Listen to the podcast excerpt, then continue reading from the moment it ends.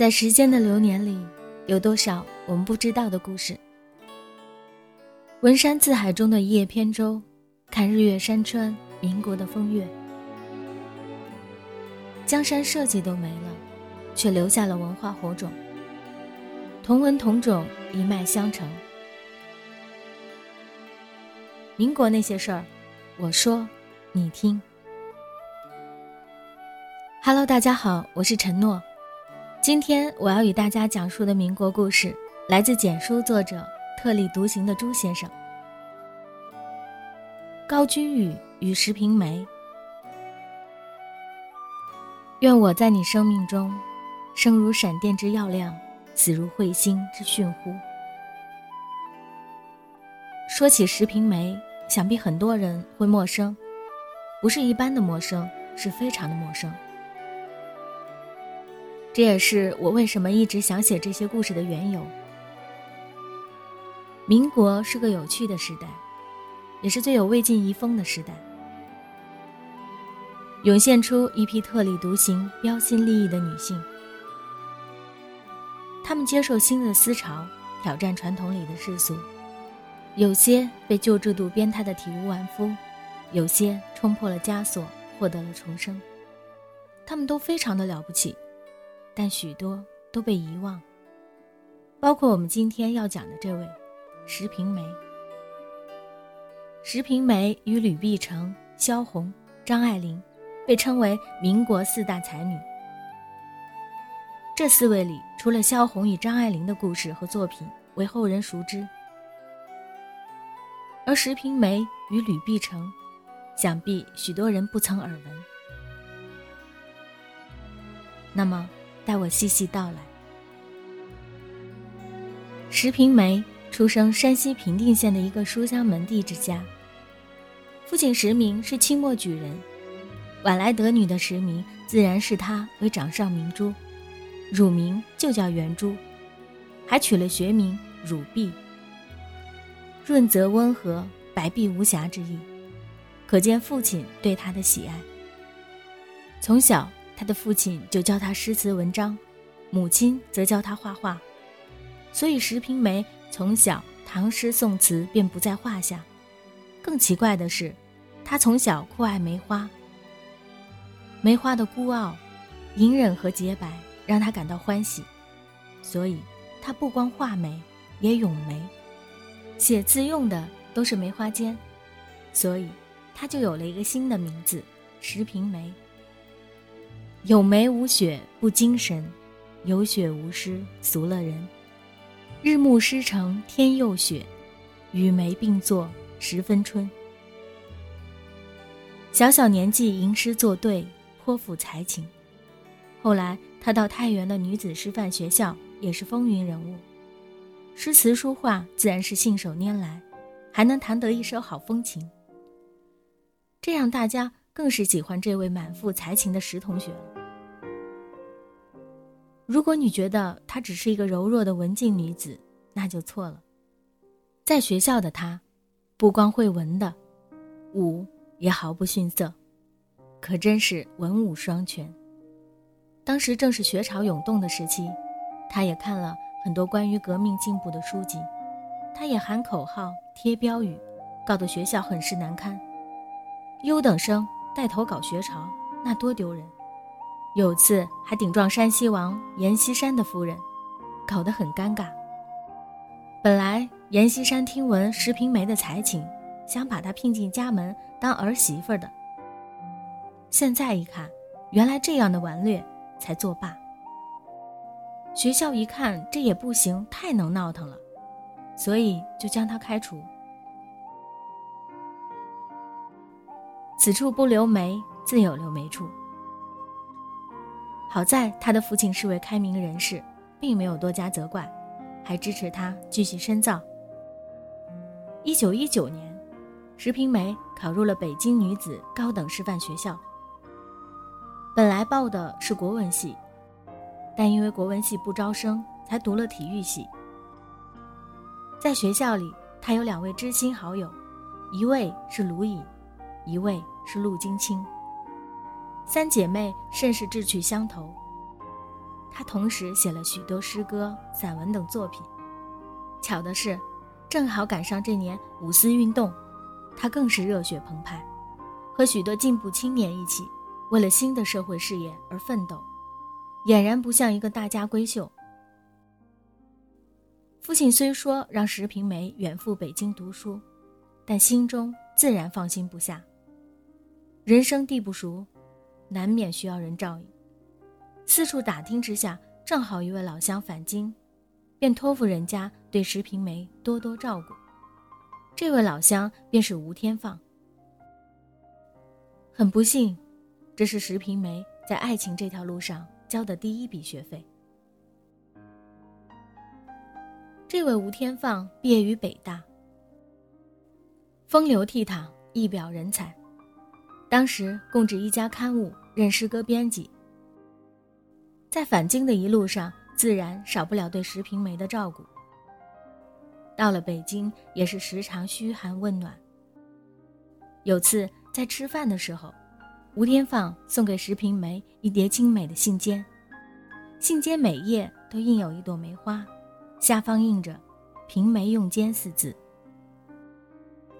这份礼物让石平梅怦然心动。然而，这些都只是吴天放的套路而已。吴天放除了能细腻地捕捉石平梅的少女心思，也能侃侃而谈，上天文下地理，古今中外名人轶事如数家珍。这让初来乍到的石平梅。更是崇拜不已。说白了，还是年纪小，没见过世面。再加上这吴天放的玉女心经又练得好，轮番轰炸下，两人还真有了情。上帝错把生命之花植在无情的火焰下，两人就这样开始恋爱。吴天放这热情似火的甜蜜，让石平梅也招架不住。甚至放下终身不嫁第二人的狠话，他根本没意识到，这吴天放就是个披着羊皮的狼，无非是有点耐心罢了。但是，狼终究是要卸去伪装的。也许是上帝不忍心石平梅继续被骗，就冥冥之中指引着他看到真相，尽管很残忍。有次，石平梅闲来无事，想去吴天放住的地方看他，给他一个大大的惊喜。因为以前都是吴天放主动去学校找他，他满怀憧憬的走进公寓，开门，出来一个孩童。姐姐，你找谁？我找吴天放。石平梅正纳闷呢。爸爸有人找你。他心里顿时咯噔一下，这时候，只见吴天放披着件睡衣匆匆出来了，身后紧跟着出来一个女人。石平梅被眼前的一切惊呆了，还没来得及说话，吴天放诧异的望着他，狡辩的说：“这是我的一个学生。”石平梅不会听这种无耻的解释。冷冷地看了吴天放一眼。从他走出公寓大门的那刻，他们就已经结束了。欺骗和背叛，是一个女人无法容忍的事。她想哭，却恨自己傻。怎么以前就没发现蛛丝马迹？她感到绝望和寒冷。现在想起来。那些甜蜜和爱恋就觉得可笑、恶心，自己付出的真心却是别人玩弄的游戏，真是傻。自己决定托付终身的人，居然伪装成这样，自己却看不出来，是瞎。石平梅断然不是那种离开男人活不了的女子，自然。也不是哭哭啼啼的舍不得。这一天，幡然醒悟的他誓言：“我绝不再恋爱，绝不结婚，今生今世，抱独身主义。”我可以和任何青年来往，但绝不再爱。如果谁想爱我，只能在我的独身主义的利剑面前，陷在永远痛苦的深渊里。对，就是这样的豪气。尽管吴天放后来去学校找过石平梅，希望重归于好，但他怎么可能还会理会这种人渣？吴天放反而还觉得自己受到了伤害，往后时常在报纸上公开攻击石平梅。可见，真是小人长戚戚。此后的石平梅日渐消沉，自小多愁善感的她，还没法从这段痛苦的爱恋中走出来。她把这段感情写在日记里。便有了这样的诗句：心头的酸泪逆流着，喉头的荆棘横梗着，在人前，都化作了清浅的微笑。人这辈子，谁还没爱上过几个人渣？石平梅在失落的这段时间里，想起一个人，原来是早些时候有次同乡会。他刚进屋，就听到了一阵铿锵有劲的声音。走近一看，一位青年正在发表演说，激扬的文字指点江山。演讲结束后，在闲聊之余，得知这位青年叫高君宇，是北京大学的学生，也是学生运动的领袖之一。当场，石平梅就被他的激情所打动。此后，两人很长时间没有见面，偶尔有书信往来，谈理想、生活、社会、抱负，彼此保持着淡淡的友谊。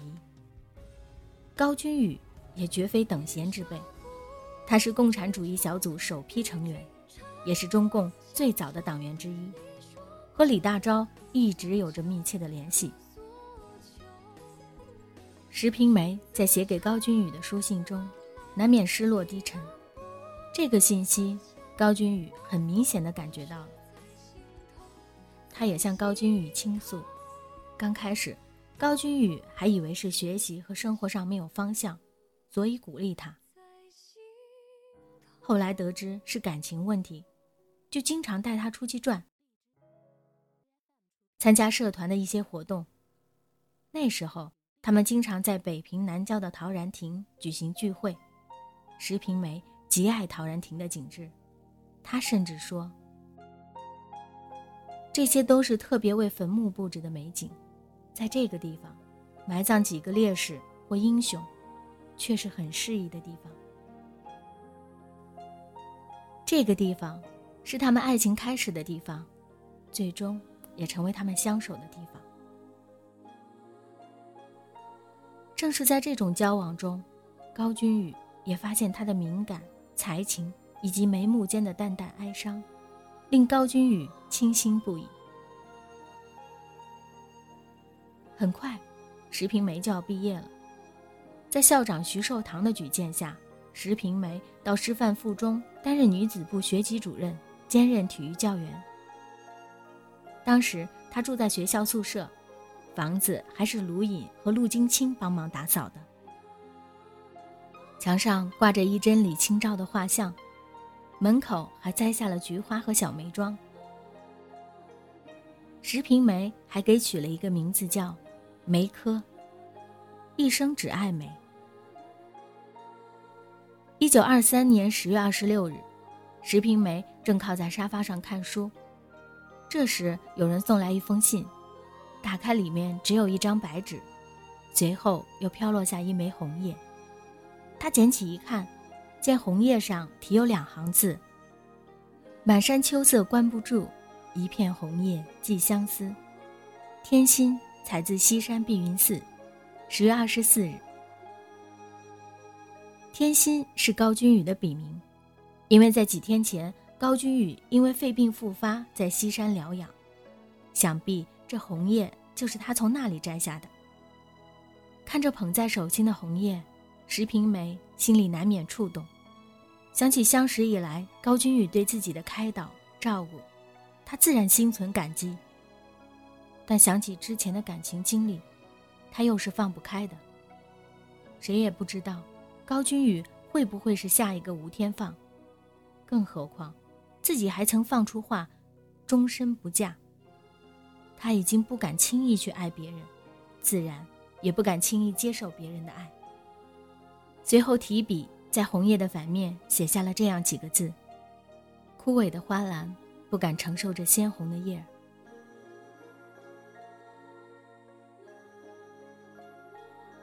石平梅委婉的拒绝，并没有使高君宇放弃。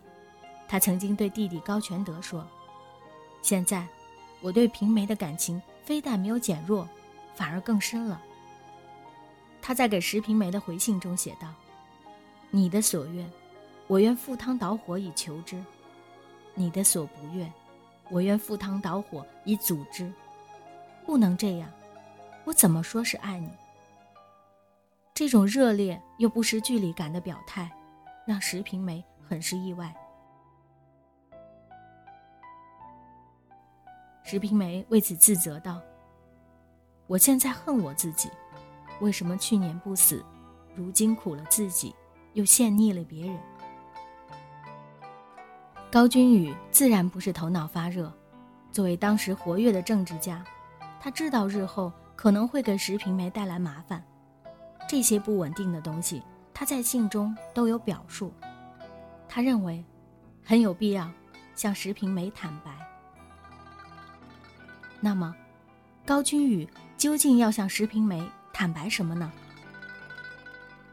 在下一期节目里，承诺将继续为你讲述。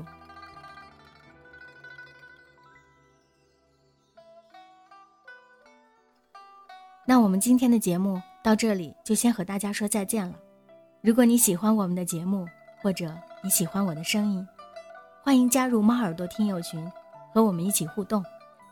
听友群号：四八三八零零三六三，或者通过微信搜索公众号。